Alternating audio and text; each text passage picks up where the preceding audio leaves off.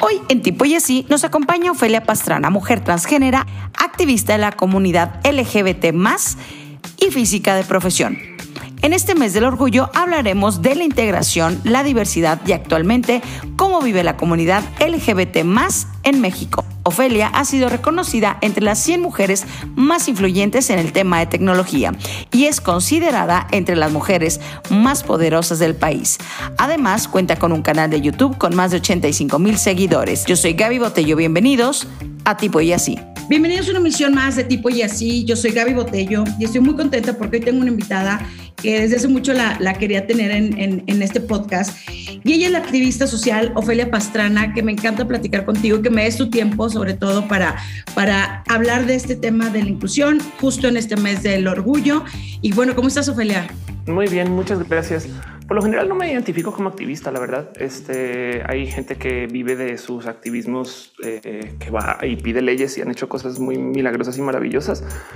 A mí me gusta de ser activista, ser activista de la visibilización, porque pues soy youtuber y entonces lo único que yo hago es decir que soy una persona de la diversidad. Que tristemente en el mundo de las artes esto es todo un logro, un hito, porque la gente insiste que si tú llegas a decir que eres LGBT, en el cine, en la tele, en la radio, entonces ahora te quedaste sin audiencia, ¿no? Y estas cosas, que es una mentira de paso. Em, lo he visto millones de veces este, suceder, ¿no? Que cuando salen del clúster tienen este pánico de pero no pasó nada más, no? Y es porque, pues, porque bien podía salir del closet, no? O sea, pero el punto es que em, eso, como yo digo, me han llevado a una cantidad de lugares para mostrar la bandera, pero en última sí me gustaría como eh, también darle el chance a la gente que hasta podría decir que sus profesiones son ser activistas. Claro. Eh, no, como que digo, si ser activista por decir que lo eres, entonces Alma Hayek es activista porque comenta que es mexicana cuando está en Estados Unidos. Sabes como que exacto. así, lo veo yo. Claro, no, no, está perfecto. Y sobre todo, como aclarar eso. Bien mencionas que tienes una voz que se escucha por tu trabajo a nivel digital y, y hace mucho eco, no? Entonces, como tal, pues yo quisiera platicar contigo. Eh, pleno 2021, actualmente cuál es el, panorama, cómo lo percibes tú, eh, la integración sobre todo de, toda la comunidad, o sea, de los trabajos eh, a nivel social, eh, la aceptación pública, ¿no? Sí, la verdad es que hay algo bien triste y es que desafortunadamente el rechazo a la diversidad lo volvieron político. Em, es bien complejo de entender porque tienes gente que decidió que es político, sabes, este tema. Entonces, por ejemplo, eh, voy a dar un curso en temas de la diversidad que me invitan con la gente bonita de Platzi y lo primero que dicen es, ay, ya, lo volvieron político y es de... La semana antes, Platzi estaba hablando acerca de eh, todo lo que está pasando en Colombia, como eso no es político y decir no discriminen, eso sí es político. No es, bien raro de entender eso. Sí. Em, por lo cual entonces hay una cantidad ridícula de presión injusta eh, contra la gente de la diversidad, que de paso pues somos personas que pertenecemos a grupos marginados. Y de paso digo la diversidad porque, por ejemplo, o sea, hay gente que está muy en contra de la gente transnacional, que pues, se asume que no tiene nada que ver con el tema LGBT y es verdad. Pero del otro lado sí sigue siendo parte de la diversidad. Al ser una persona transnacional te discriminan solamente porque hablas con acento diferente. Es más, puede ser del mismo país, claro, del norte, este, de la costa, eh, eh, y ya te van a tratar diferente en tu ciudad y hay gente que está en contra de eso, ¿no? Entonces, eh, afortunadamente vivimos en la mejor época para la comunicación, digan lo que digan. Totalmente. hay más para bien o para mal. Y entonces tenemos un sinfín de nuevas visibilizaciones de nuevas personas que simplemente antes aquí estaban o estábamos, pero no más no teníamos plaza oposición. De nuevo, yo soy una persona, una figura en el espacio digital, pero porque ningún, bueno, muy poquitos, o sea, con muy poquitos. Em, eh, pero yo voy a comprar mis, mis, compañeras que eh, eh, no son parte de la comunidad LGBT, que tienen carreras muy diferentes, pero pues los medios masivos insisten igual que mucha gente dentro del espacio de los medios masivos, que si llegas a decir algo LGBT, entonces ya la gente no le va a gustar. Y entonces, por consecuencia, em, afortunadamente nos empujan a los espacios digitales. Lo bonito de esto es que ahora todo el mundo quiere estar en espacios digitales. Claro, cambió la moneda. Exacto. Pero entonces por primera vez tenemos influencers LGBT, actores, actrices eh, eh, eh, abiertamente LGBT, em, yo no, o sea, yo no podría existir si no hubiera el Internet. Sabes, como que dudo que me hubieran dado un magazine, no? Claro, eh, este tipo de cosas, eh, porque el tema trans eh, les pesa, que es bien raro de entender, porque de nuevo el Internet acá tienes tú a las televisoras diciendo no es que México no está listo y al tiempo en Netflix tienes estas orgías polidimensionales con gente de 16 géneros y la gente no solo no se queja, sino que les gusta. No, claro, lo consumen. Exacto. Así que eh, eh, en eso estamos en la mejor época porque tenemos la, mejor, la mayor cantidad de visibilización, por lo cual entonces ahora está pasando algo muy bonito que se venía desarrollando desde antes, pero pues vivimos en la época donde ser una persona de diversidad son los espacios más sofisticados que podamos vivir. O sea, en los noventas, Newsweek publicó una, una portada de revista que decía bisexual, no así bisexual. Y abajo decía no son gay, no son hetero, es una nueva sexualidad, no? Y, sí, en los noventas le, estaban dando nombre a eso, pero ahora tenemos bisexual, pansexual, omnisexual y polisexual, que son modos diferentes de ver exactamente lo mismo, pero no es lo mismo, ¿no? Cada cual tiene, tiene sus aristas y eso es esa sofisticación se da porque estamos viviendo en la diversidad. También es cuando más tenemos derechos, también es cuando, eh, aunque falta mucho, no? Pero, pues, muchísimo. comparación de hace 20 años, eh, avanzamos. Eh, hemos avanzado un chingo, afortunadamente. Em, pero asimismo, como somos más visibles, estamos más presentes, etc., pues es cuando también a la par hay más rechazo, ¿no? México es el segundo país del mundo más peligroso para ser una persona abiertamente transgénero. La expectativa de vida en México para las mujeres transgénero es de 35. Yo ya soy longeva. Em, si yo sobre Hasta me pusiste la piel chinita. Sí, pues imagínate ya, me gustaría poder cobrar mi, mi afore, mi, mi retiro. Claro. Este, pero, pero sí, eh, espero que la estadística se mueva, pero pues siempre, siempre, no, aquí en México, entre la gente trans, traemos esta mentalidad de si llegamos a los 50, contémonos hechas, ¿no? Em, claro. Y entonces eh, la planeación de vida es muy diferente por eso, también evidentemente, pero pues de nuevo, eso es porque no quiere decir que antes no mataban a las personas trans, sabes? No había. simplemente es que ahora sabemos, entonces no tenemos para rematar, no tenemos estadística. Entonces falta mucho. Estamos en la mejor época para ser una persona de la diversidad. Sí, eh, en los 2000 era un tema salir con la bandera a la calle. Todavía lo es en muchos lugares, pero hemos avanzado. Solamente que digamos que el avance es al 10% de lo que se necesita para que pues para que eh, podamos existir, que es un raro decir, porque además en última no es culpa de la gente de la diversidad. Eh, siento que todavía hace falta, por ejemplo, enfrentar a la gente que está en contra de la diversidad, no como que nos culpan a nosotros y nosotras y tenemos que representar a la gente que nos odia. No, oye, ¿por qué crees que te odian, Ofelia? Y es de porque están pendejos. Me explico. Es como que no sé. Honestamente, em, eh, hace nada una entrevista que dio Lizo, la, cantante, la cantante que le preguntan por el tema body positive que ella representa, ¿no? Y lo platique, lo abre, lo lleva y dice, estoy cansado de hablar de body positive si ustedes no van a enfrentar su body negativity. Porque el body positivity es el estándar, el body negativity es el problema. Y ahora yo tengo que ir y decirle a todo el mundo, este, no, no odies a tu cuerpo, cuando la verdad es que esa es la lección enseñada, ¿no?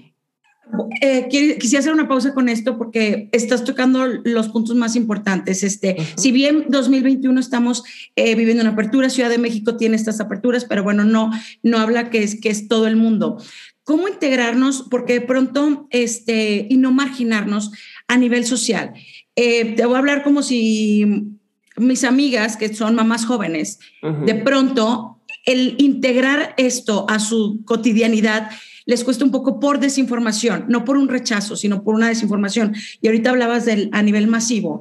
Este, pues sí, las televisoras aún, si lo mencionas, como que te vuelves este demasiado trendsetter y, y, te ven hasta raro o la audiencia. Y eso es bueno lo que mencionan ellos a nivel como, como, como negocio, ¿no?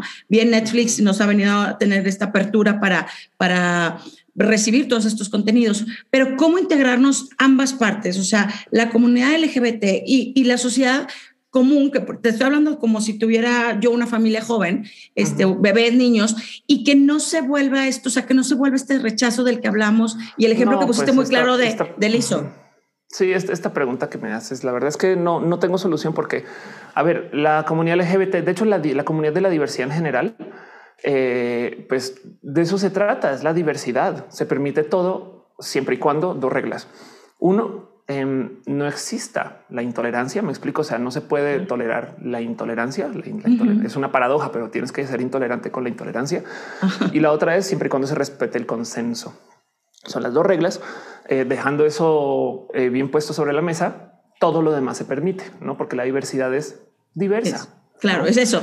Entonces hay gente que, que, son hombres gay que nunca se han acostado con un hombre gay. ¿Qué? Pues eso hay que permitirlo. Me explico em, porque así se identifican.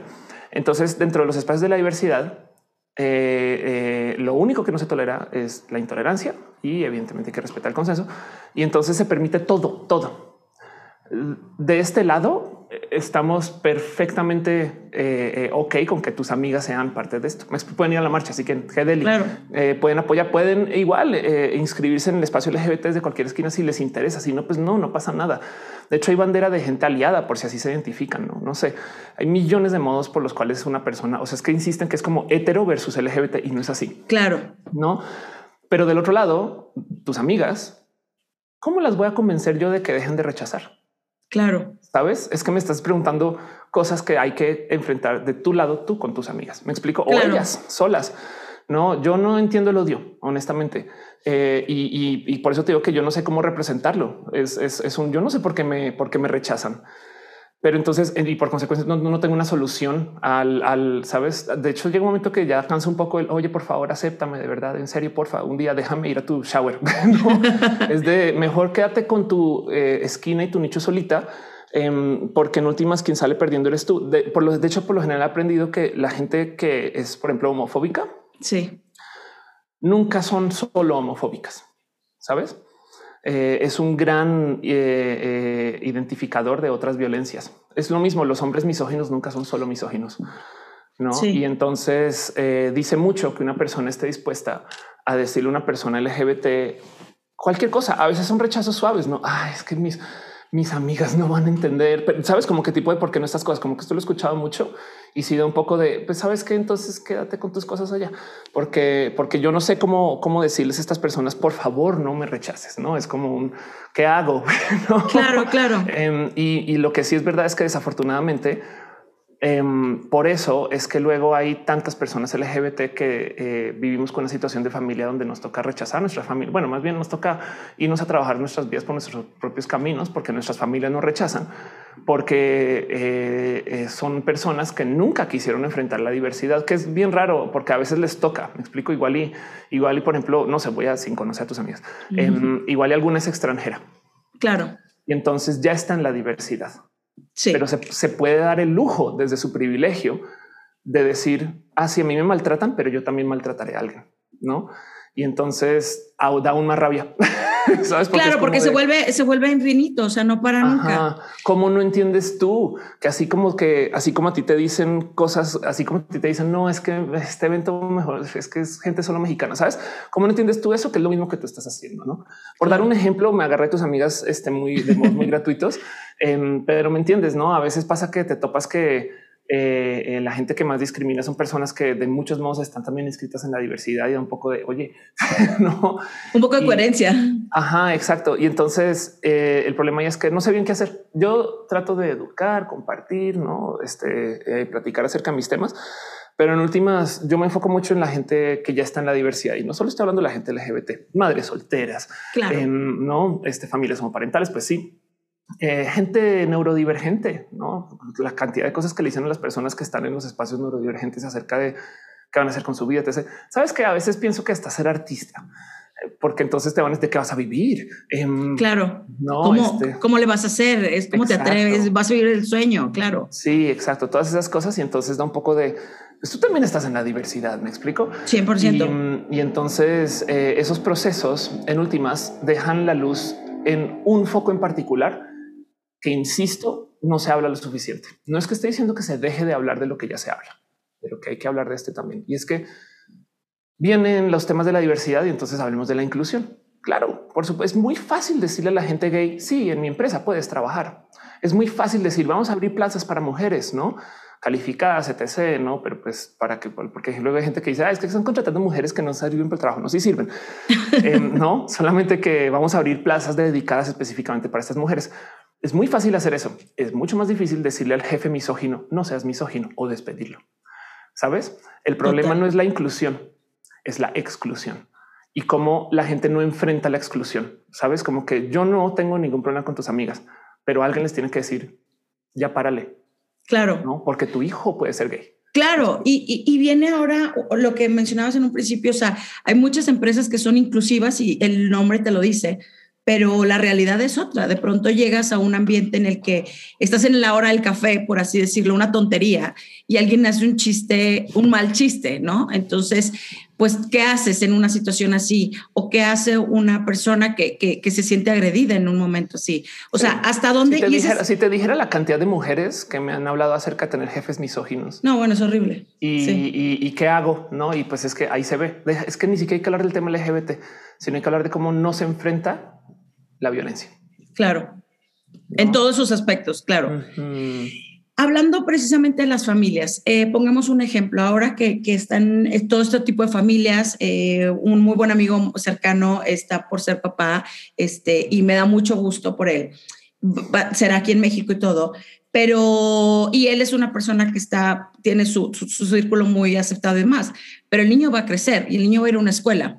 Entonces, lo que no quisiera yo o lo que no, lo que yo quisiera saber es cómo no excluir a esos niños que, tienen dos papás, hombres, y que se integran a cualquier escuela para no hacer estas exclusiones, o sea, sacarlos de, de, al contrario, cómo cambiar, porque el formato también a nivel educativo, pues sí, o sea, hay escuelas donde te los van a recibir, pero el maestro está realmente preparado, la directora está realmente, o sea, cómo cambiar o hasta dónde podemos abrir esos espacios para que exista realmente esta apertura y un cambio.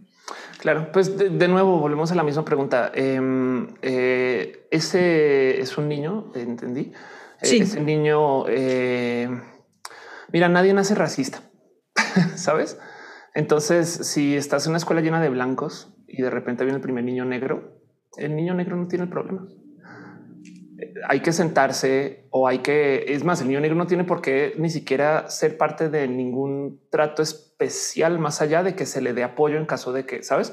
O sea, em, hola a todos, ahora viene este niño negro, quiero que lo sepan, ¿no? Que por ejemplo se lo hacen mucho a las mujeres trans cuando las contratan, que es una rara situación de por sí, porque por lo general casi nadie contrata gente trans pero cuando los contratan, entonces las, hacen una, esta reunión frente a la oficina para decirles ella es Luisa, díganle Luisa, sepan que Luisa es trans y es como de wow, esto esta exposición, no? Em, imagínate que te hayan dicho a ti, no, este, ella no es mexicana, no? Y entonces quiero que sepan y que la traten bien, por favor. Es como de no, no, no me hagan objeto de zoológico. Em, el problema ahí es el cómo le dices tú a un profesor que no le quiere enseñar a un niño negro, no? qué le dices tú? Porque además es muy difícil a veces convencer a la gente. De hecho, si tú confrontas a una persona racista de su racismo, puede que le radicalices, puede que dupliques. No es como, como que ahora le validas. Es, es, que exactamente por eso es, porque yo no, yo no estoy de acuerdo con que los negros se eduquen así. Em, y, entonces es muy complejo desarmar el odio, pero, pero, el problema es que no es culpa del niño, es culpa del espacio que le rodea.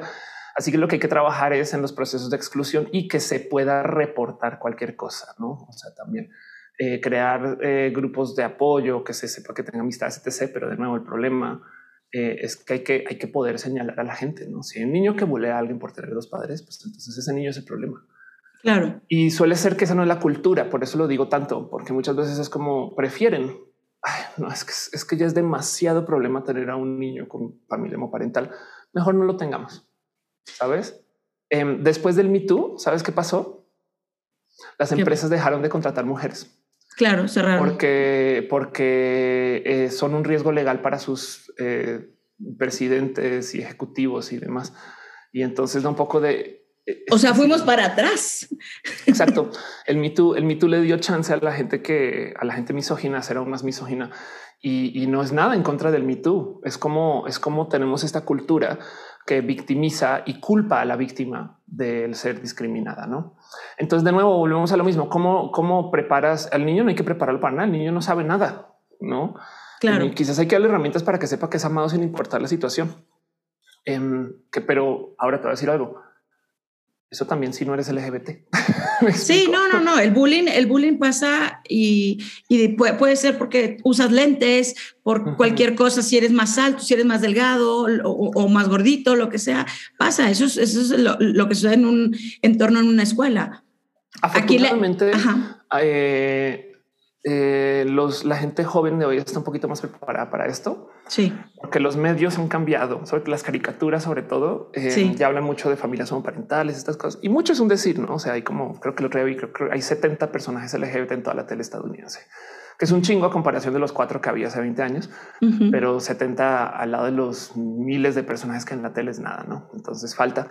Pero eh, del otro lado, lo que sí no, ¿qué haces tú? Es cuando eh, la profe, no? Que además puede que eso nunca se reporte porque el estudiante va a entender que la violencia contra él es normal y natural y a los 20 años por allá en terapia va de repente se dar cuenta que su profe lo odiaba, sabes? Ahora de nuevo, esto tampoco es solo exclusivamente un tema LGBT. Por eso digo que si sacamos la diversidad de esta cosa que le toca a la gente, la diversidad, yo creo que se puede hacer mucho progreso. Si entendemos que esto le toca a todo el mundo, todo el mundo tiene una diversidad, em, eh, nos iría mucho mejor porque lo que se quiere enseñar en los espacios de la diversidad es a permitir todo y a permitir que tú te autoidentifiques, porque te va a decir algo. ¿Qué tal que ese niño sea hijo de dos padres o bueno, una, de una familia japonesa y se identifique japonés, pero no tiene la apariencia? ¿Sabes? Dentro de lo que se considera estereotípicamente japonés. Te cuento el bullying y te cuento cómo le van a tratar. ¿Qué tal que sea un neurodivergente? Vuelve y juega, misma baraja, ¿no? Entonces el tema ahí es que por qué no se está hablando más de ok, vamos a hablar acerca de los profesores violentos. ¿Sabes? Sí, voltea, la conversación hacia otro lado. Hacia la exclusión. Exactamente, porque sí creo que eso es donde nos falta mucho camino por recorrer. Y, pongo un ejemplo que ahora ya sé, este, cada vez amigos más cercanos están, están con sus hijos y demás. Entonces me da gusto por ellos, porque ellos querían formar una familia, ya la tienen, ¿no? Entonces ahora el, el otro lado de la moneda es como voltearnos a ver a los, a los demás, o en este caso la figura de un profesor que puede ser alguien violento y que no ponga un alto o un límite y, sus, sus, este, sus complejos o sus, eh, pues no sé, sus rechazos ante, ante esta eh, diversidad, como le quieras llamar, pase. Ahora, este, hablabas hace un momento de, de los lo que te enfrentas tú en, en, en, tu, en tu caso de, de trans y, y, la calidad de vida que mencionaste que me, que me asustaste, realmente no estaba consciente de eso. ¿eh? Este, ¿Qué sigue pasando, Ofelia? ¿Cuáles son los retos que te has enfrentado tú? ¿Dónde estás ahorita? Pues la verdad es que eh, todos mis problemas más difíciles del ser una mujer trans no tienen que ver con el tema trans, aunque ahí están presentes, por supuesto, tienen que ver con el hecho de ser mujer.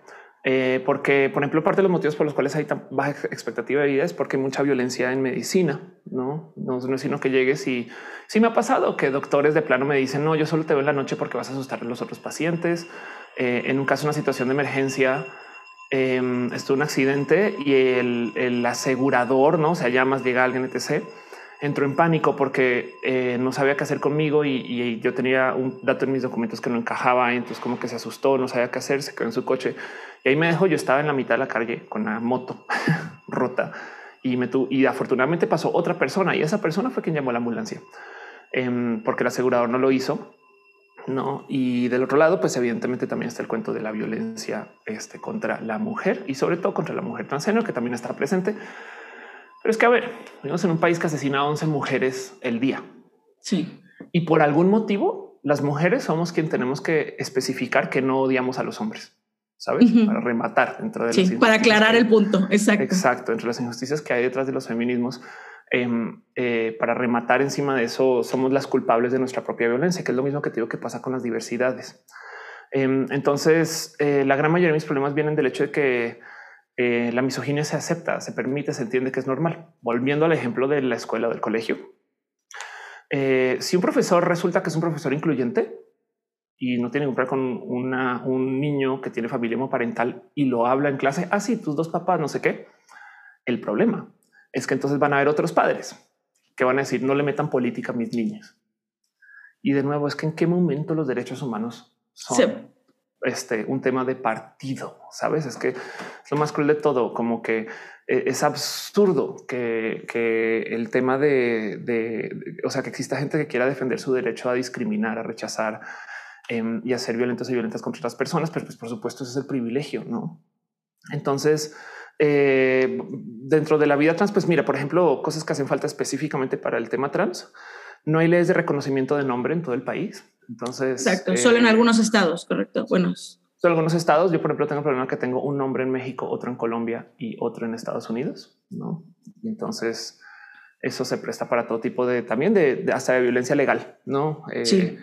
Este tema de no puedes, no puedes hacer este trámite en el banco, pero este sí. Hace nada me enteré el caso de una amiga que fue al banco, cambió su nombre y género porque cambió sus documentos y el banco le hizo el cambio de todo, excepto la foto, una foto que se tomó por ella cuando abrió la cuenta. Perdió su tarjeta de débito, fue a la sucursal y aunque eh, eh, el CURP, el INE, el RFC y todos sus documentos dicen lo que dice la cuenta, su foto no concuerda. Y solo por eso entonces le congelaban la cuenta y no le dan su tarjeta de débito. Ahora, te hago yo la pregunta si tú te rapas. Claro. Vas al banco, tu foto ya no concuerda si te darían ese mismo trato, lo pongo en duda, pero capaz y sí, no? Y entonces también hay que hablar acerca de cómo tenemos un serio problema con esto de la apariencia física eh, y el cómo entonces eh, buscamos eso para, para validar la identidad de la gente que también está muy roto, no es eh, déjate que te rapaste, perdiste peso, ganaste peso, claro. te operaste en otra nariz, no sé. Sí, sí, sí. Hay tantas cosas que brillan mucho en la comunidad trans, pero la verdad es que son problemas que están ahí puestos de todos modos, no? Y hay muchas cosas que desarmar, no? Claro. Cuando, cuando tuviste este incidente que mencionabas en un inicio, este, obviamente cuando uno está en un accidente de, tránsito, pues es el, te asustas primero, ¿no? Y es el shock. Lo, ¿Cómo digeriste esta situación? O sea, eh, el chico del seguro pues trataba de, no sabía qué hacer por desconocimiento y de pronto, a lo mejor no por una, no, por una mala acción, sino por una cuestión de desconocimiento y no supo cómo eh, manejar la situación, vaya. Sí, pues honestamente yo sí lo tomo con malicia.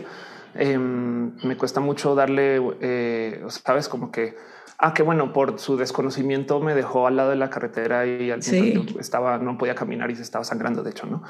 Em, y, la verdad es que aún así en el hospital todavía hubo complicaciones con esto de mi identificación y demás. Entonces, eh, pues no es muy difícil como, como dar un, darles espacio de tolerancia, no porque están haciendo cosas, con perdón, culeras. Eh, y, pues, ¿qué vas a hacer con eso? No eso es un ay, pobrecito, que pues que no es no, es, es, su trabajo. Me explico. Este, es todo lo que yo pido que Em, eh, claro, tú pagas tu seguro, necesitas un servicio que tú estás pagando. Punto. Sí, de acuerdo, de acuerdo. sí, sí, total. Eso es todo. Es, como eh, eh, y volvamos al ejemplo del niño negro en el colegio. Un niño no, capaz si no lo dejan ir al baño es de hey, no es como que sabes. Claro, sí, exacto. Como que mm, mira, hace nada me enteré de alguien que me decía que no contrató una persona para su empresa porque esa persona era gay pero escúchame el motivo.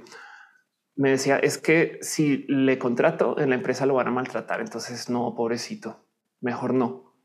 Y es de, te estás dando cuenta que acabas de discriminar a una persona y para rematar te estás convenciendo a ti misma o mismo en que eso lo haces por su propio bien, cuando la verdad es, perdón, no es como viéndolo desde el punto de vista de este hombre que es a ah, otra empresa que no me contrató y ya no? Em, y estamos hablando que es una persona muy calificada en una empresa, eh, este Fortune 500 multinacional en México.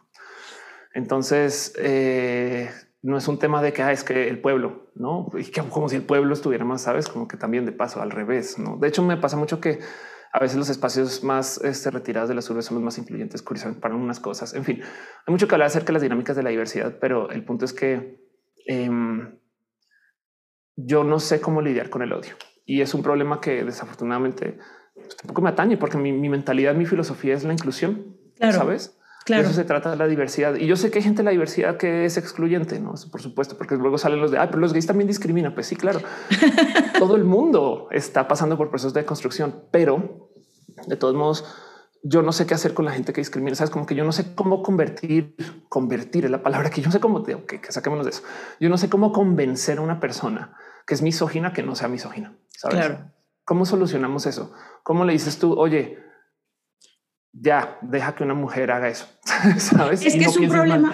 Es un problema de raíz, de educación, de formación. O sea, si ahorita yo me enfocaba mucho a estas nuevas mamás que tienen en, sus manos una oportunidad de, de, cambiar mindsets, básicamente, ¿no? O sea, entiendo que a nivel eh, nuestros papás, bueno, al menos mis papás o mis abuelos, pues es un poco más complejo que lleguen a esta apertura y a pesar que lo hacen, porque consumen ahora estos productos en, en, en, las, en los streamings, o sea, ahora lo ven en Netflix y les gusta y lo entienden. Entonces, porque conectan con el humano y eso está bien bonito porque ver a una, a una persona mayor que vivía otra época y que no tenía esta apertura, que ahora lo entiende y lo comprenda, me parece que esa parte está interesante, sobre todo para, pues porque cambia un, poco el mindset. Ahora yo hablaba fíjate que yo, culpo mucho a los medios de paso. Em, eh, porque hacen algo que es bien grosero, por no decir culero.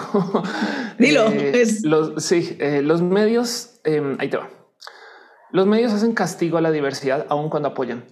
Imagínate, en el noticiero entonces van a reportar esta historia del pobrecito de Carlos, este niño bisexual que salió del closet y le tuvo que decir a sus padres y sus padres lo sacaron de la casa. Entonces van y hablan con Carlos de cómo fue su salida de casa, qué está haciendo. Y ahí ves al Carlos en la entrevista, nos haciendo tortillas aquí en la tortilla. No, pues todo bien, ya. O sea, yo estoy saliendo adelante por mi propia cuenta y no sé qué habla. Y nos cuentan esta historia de superación, no? Que eh, sí hay que contarlas. O sea, claro que hay que hablar de la gente que ha sido eh, vulnerada, no? Pero luego no se van con los padres a decirles y por qué corriste a tu hijo, no? Que es de donde nace el problema. No, el hijo nació y vive y de nuevo no trae en su cabeza la exclusión a menos que se le enseñe. Nadie nace racista y entonces eh, eh, no se confronta la exclusión en este tema. Bueno, los medios les encanta hacer esto. Yo lo llamo pornodrama. ¿Cuántas historias de temas trans se tratan de la transición? Y además son bien misóginas porque nos entrevistan más a mujeres trans que a hombres trans. Y cuando nos entrevistan a las mujeres trans, lo que les interesa no es lo que está haciendo la mujer, sino es cuéntanos de tu vida antes, por qué transicionaste. Hasta a veces me da un poco de es que están en pánico que un hombre no quiso ser hombre, según sabes. Ya, ya, ya. sí, como que entonces, ¿quién era Mauricio? Me preguntan a cada rato y cuéntanos de tu crecer y no sé qué es de. Es impresionante cómo no les interesa qué estoy haciendo ahorita, sabes? Como que les vale gorro. Lo que les importa es que una persona transicionó. Pero bueno, vamos a las películas y eh, las películas de la gente trans se trata de la transición, no, pero no de su vida post. Ajá, exacto. Y, rara vez te topas tú con alguien que ya transicionó y está viviendo y ya sabes, como que tiene que contarte todo el proceso y les causa shock, todo eso. Y es más, a veces cuando hablan de la transición, lo que les importa es como la logística, las cirugías, no el maquillaje, no estas cosas. A mí muchas veces me dicen, me puedo tomar una foto, te puedo tomar una foto maquillándote en el baño y es de no, no, no puedes porque el maquillaje no es lo que te hace mujer, sabes? Em, pero bueno, e, eso del otro lado, pero también, por ejemplo, em, Disney en la época del renacimiento de Disney. No sé, o sea, estoy hablando como de la sirenita, Rey León en esta época. Todos los villanos de Disney son queer o LGBT. Eh, Úrsula es una drag queen. Sí, sí, sí, sí. Jafar, Scars, eh, se maquillan y caminan como de modos afeminados. Sí, sí, están, sí. están queer coded. Em, nos enseñaron que los y las villanas son personas eh, que podrían pertenecer a la diversidad. Entonces, imagínate desde qué tan atrás viene este tema que eh, existe, es un tropo, ¿no? Estos como eh, puntos comunes que se usan en las narrativas en la tele, em, que la gente LGBT muere más. De hecho, creo que estadísticamente hablando, eh, el 70% de las lesbianas mueren en la tele. Si tú recuerdas alguna serie noventera, dos milera que tuvo una mujer lesbiana, murió, ¿no? Sí. Y cuando son chicos gay, entonces es la tristeza de su, de su, vida o el tema del VIH, em, cosas horribles. Entonces, pues si los medios se la pasan, aun cuando quieren apoyar hablando solo de los negativos, pues por supuesto que cuando sales del closet las mamás van a llorar. Claro, se van a asustar que va a ser la peor vida que va a tener mi, mi hijo, mi hija. O sea, sigo esperando una película donde una persona salga del closet y eso le arregle la vida, que es mucho más cercano a lo que pasa en vida real. E, eso es impresionante saberlo, Ophelia, porque muchos solamente nos quedamos con esa parte. Vimos, bueno, ahora viene Veneno, o sea, hablando de series y algo que es muy tangible que podemos ver todos y tenemos acceso. Seguramente, sí viste Veneno, ¿no? Ya viste Veneno. Pues, sí. E, es, sí. entonces, pues también te presentan como, como esta vida triste que vivió el personaje, ¿no? Pero no te presentan todo lo que, lo que logró. O sea, y, es que hay que hablar de estas cosas. ¿sabes? Claro. por supuesto que queda el espacio a la veneno que pasó por tantas cosas que sabes. Esto también hay que visibilizarlo. Pero a ver, Veneno es una, una triste historia súper seca, súper directa. Eh, la chica danesa es una triste historia súper seca, súper directa.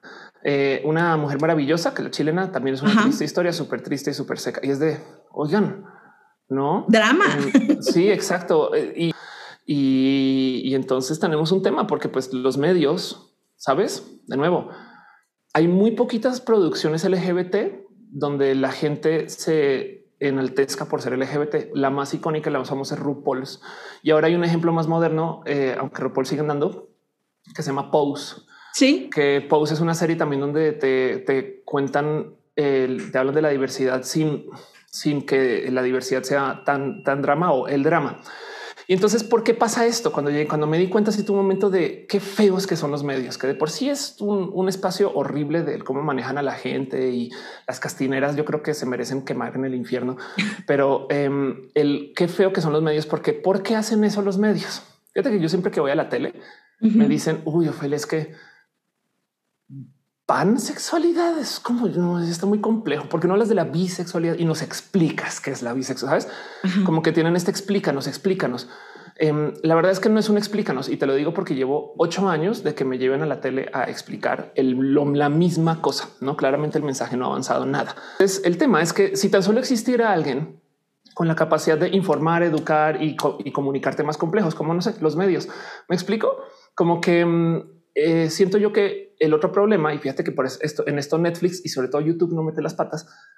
El, el tema es que asumen que su audiencia está tonta y que no tiene la capacidad de aprender. Porque es que bien que dices están desinformados y desinformados, pero entonces luego no presentan los temas para que la gente no lo esté así.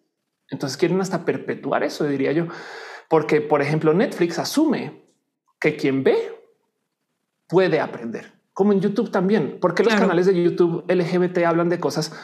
Eh, ¿Qué hacer cuando estás conociendo una persona que es poliamorosa, pero tú traes un devenir asexual de mi romántico? Sabes? Consejos. ¿no? Claro.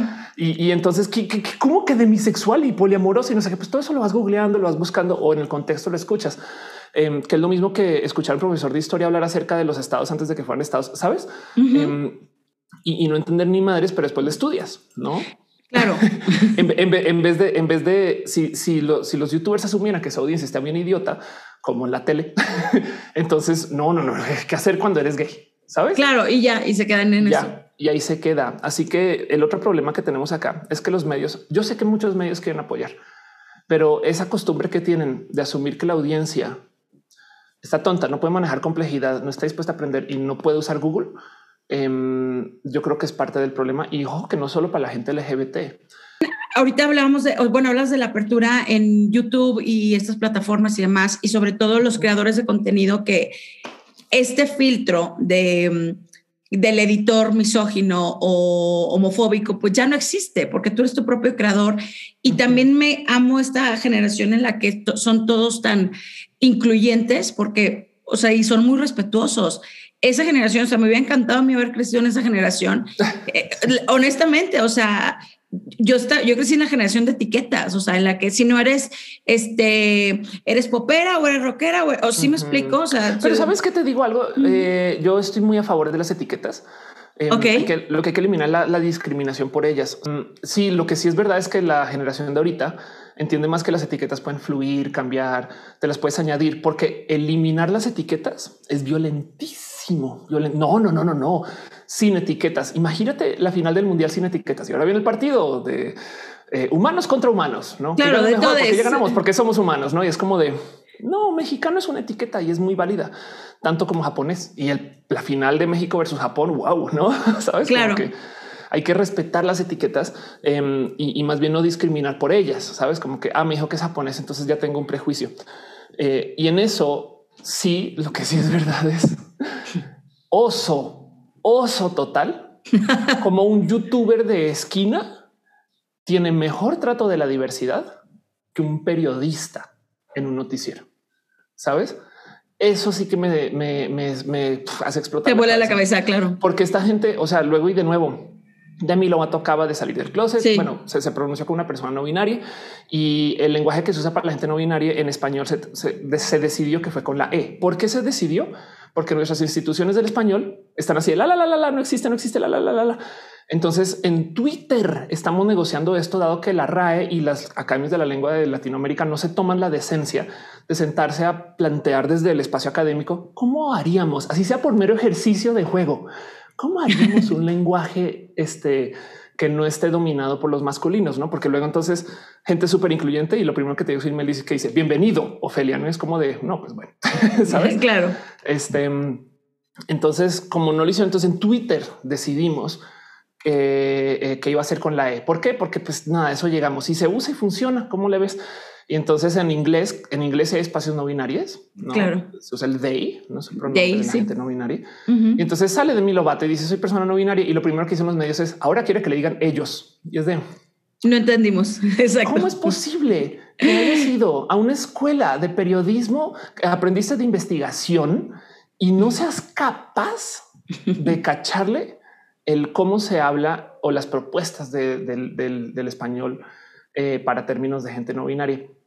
Y, si eso no lo hacen acá, quién sabe qué nos están reportando de, o sea, imagínate cómo están reportando de sí, de política. Claro, de, la misma pandemia.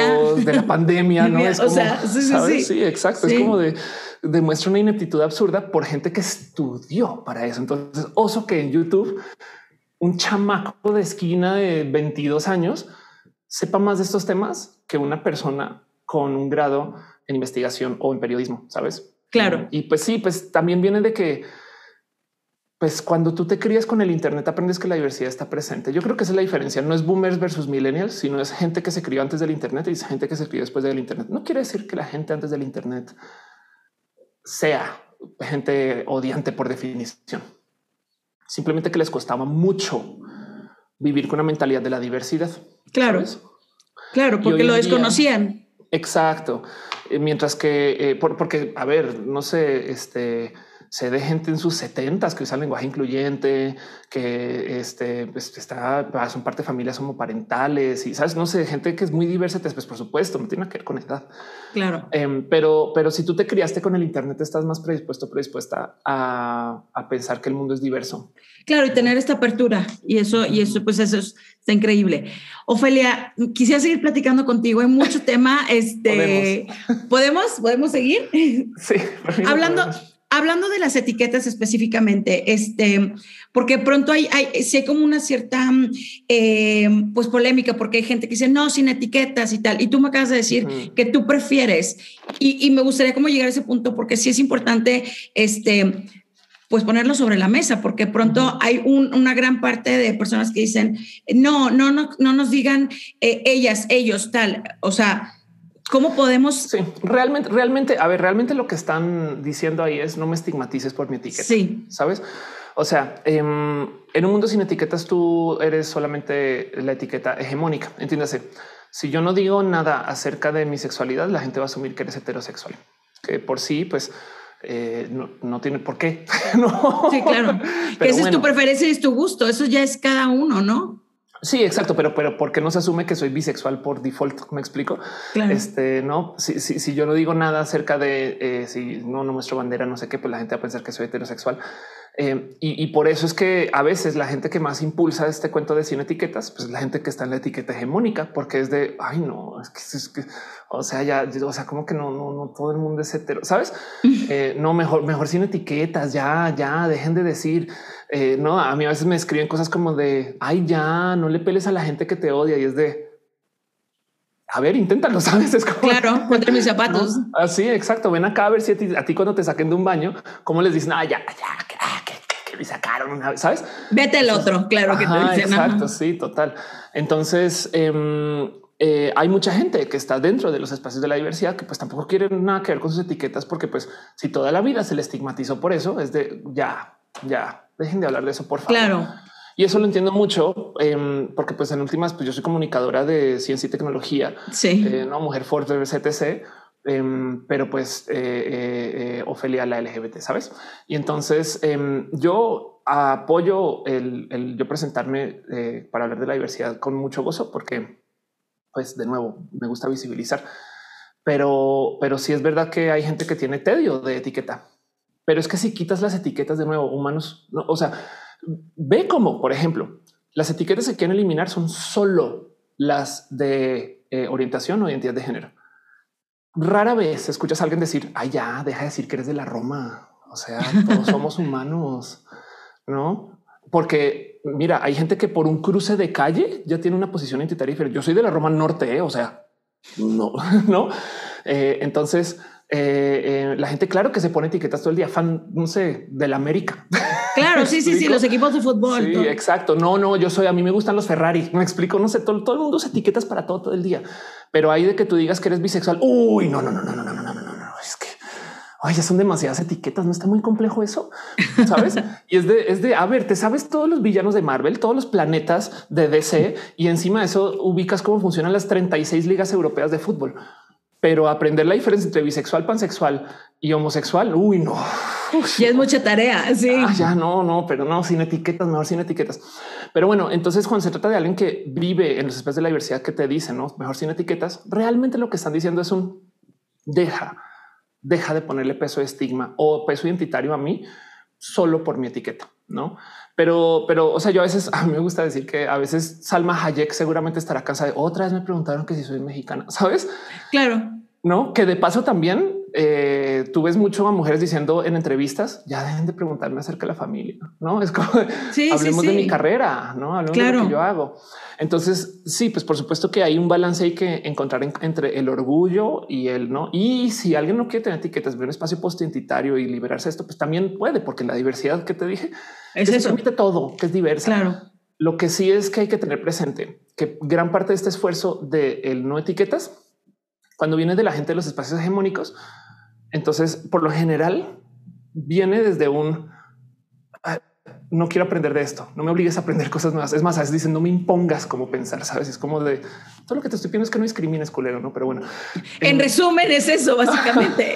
o sea, es que de pronto es eso, como que hay, un rechazo y dice no, es demasiada información, no, ya me confundo demasiado.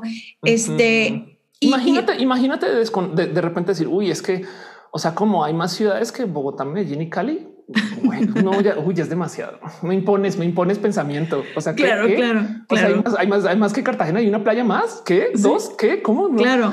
Sabes, así, así suenan, no como que cuando dicen es demasiado complejo, pues sí está bien. No todo el mundo se tiene que clavar a aprender de todos los temas a fino granel y detalle. Sabes? Por supuesto que, que alguien que quiera aprender de Colombia no te va a sentar. Bueno, y te va a decir la diferencia entre Chía y Bogotá, no? Y es como eh, no, como que pues igual y tampoco a menos que quieran de verdad aprenderlo. Pero del otro lado que de repente te digan, ah, ya deja de decir que eres colombiana. Todos somos humanos. Ve la violencia en eso. Claro, claro. Si tú te identificas como colombiana, pues yo lo soy, con mucha honra, ¿sabes? Sí. Ve, mi, tatuaje, el sombrero volteado, ¿no? no, pero aparte me encanta porque pronto, te, o sea, te sale mucho el acento y ya me encanta el acento colombiano. O sea, ahorita te estaba saliendo cañón el, el acento. pasa así, exacto. Te emocionas y te, y te, y te viene nato. Soy un descontrol con, con, con el... Soy un descontrol identitario en muchas cosas y eso le doy la bienvenida. Pero de nuevo, yo abogo porque tú te puedas poner cuantas etiquetas quieras. ¿Sabes? Que de paso, si lo piensas, es lo mismo. Elimino las etiquetas sin invisibilizar, no más. O sea, es como yo soy mujer y soy mujer trans y, soy trans. Sabes, ahí vamos en tres etiquetas diferentes y soy colombiana, pero eh, también soy mexicana, no? Pero también estudié física, soy física, no tengo una maestría en econometría, soy, soy economista, pero soy youtuber, sabes? Pero soy mujer BBC 100, pero también sabes que eh, este soy altota. No, eso también es una etiqueta. Em, soy profe, eso también es, puedo seguir, ¿no? Claro, sí, sí, sí. Soy hija, soy exacto, hermana. Exacto. Soy amiga, soy pareja. O sea, son muchas cosas. Millones de cosas, todas en los espacios identitarios y que cuando las sumas todas de repente es como que ya hay tantas que ninguna tiene importancia. Ahí es que queremos estar con las etiquetas, que te puedas inscribir en tantas que no importen. Y que te respeten para todo y, y, mutuo, lo que decías en un principio. Ofelia, me da muchísimo gusto poder conversar contigo, este, por abrirme también eh, eh, el espacio, el tiempo. Este, sé que mucha gente se va a quedar con ganas de, más. Eh, algo más que quieras compartir, te hemos visto en tu canal de YouTube. Espero verte pronto de nuevo en alguna premier que te invite por ahí y demás. Ah, este, em, yo me gustaría nomás dejar ahí este pensamiento. Sí, claro. Asombrémonos un poco tenemos la ciencia y la tecnología. Van a dos segundos. Tenemos la ciencia y la, tecnología para que, sin importar cómo nazcas, no, sí, casi, sin importar cómo nazcas, casi podrías concursar en mis universo. sabes, pensemos en la maravilla de la tecnología que es eso. Sabes lo que le hemos hecho al ser humano que, tenemos esa capacidad. Y estoy usando mis universo como un ejemplo porque mis universo también es de las cosas más misóginas que hay, pero pues eh, eh, por dar un ejemplo, porque a ver, quizás puedes nacer tú eh, un hombre, se te asigna hombre, puedes nacer tú un hombre de piel este, blanca que habla inglés ateo en Londres y morir siendo una mujer, digamos que de, de piel morena eh, que habla español religiosa en México y es la misma persona. Sabes? Es exactamente la misma persona. ¿En qué momento no nos sentamos a decir, wow, la ciencia? Sabes, uf, nuestras capacidades, no como que luego y te das cuenta que hay gente que en 1700 hubiera muerto al nacer, sabes, que hubieran vivido 20 años y, y, no celebramos el hecho de que tenemos gente que está entrando a sus 100 porque tenemos la ciencia para eso para preservar la vida y para darnos tanto espacio bonito de compartir con personas mucho más allá de lo que la naturaleza, porque todo el mundo modifica su cuerpo, pasa, todo el mundo es trans de muchos modos. usar lentes, usar lentes y es ir en contra de la biología. Yo no sé el color de tu cabello. Ajá, exacto. Todo el mundo modifica su cuerpo. Las cirugías de las personas trans no se inventaron para las personas trans. Las hormonas de las personas trans no se inventaron para las personas trans. Todo esto viene de, afuera del tema trans. Em, pero bueno, entonces el punto es ¿Por qué no nos asombramos por esto? Cuando yo me entero de un nuevo espacio identitario de las sexualidades, o sea, diferente demisexual que grisexual, wow, sabes, como que este asombro de niños y niñas chiquitas del aprender eh, se pierde. Y entonces, si no tienes esa curiosidad, ese asombro, ese gozo de, aprender cosas nuevas, lo único que vas a hacer es rechazar lo nuevo y de ahí nace mucho del odio. Entonces, eh, si puedo dejar un pensar ahí es cuando se trata de la diversidad, veámoslo con asombro, sabes, con vea lo que le hemos hecho a la capacidad humana, no? Y, eso, eso, eso es la primera clave para querer aprender. De hecho, en general, no es como en tu trabajo, si no ves las cosas con asombro, pues la vas a pasar muy mal. Totalmente. Ofelia, me encanta conversar contigo. Este, siguen, bueno, ya muchísima gente la sigue en redes sociales. Espero que este episodio les haya gustado y que no sea el primero, que espero tenerte de nuevo y, conversar más adelante de este y más temas, muchísimos temas más, porque eres una persona demasiado oculta y, a nivel, eres muy nerdy, o sea, esa es la neta. Yo, yo no soy tan nerdy, entonces tienes que guiar y abrirnos estos espacios para, para los que no estamos tan... tan... Es la persona que hace un podcast. ¿Verdad? Desde casa y todo. Total. Encantada de tenerte, Ofelia. Eh, esto fue Tipo y Así. Yo soy Gaby Botello. Nos escuchamos en la próxima emisión.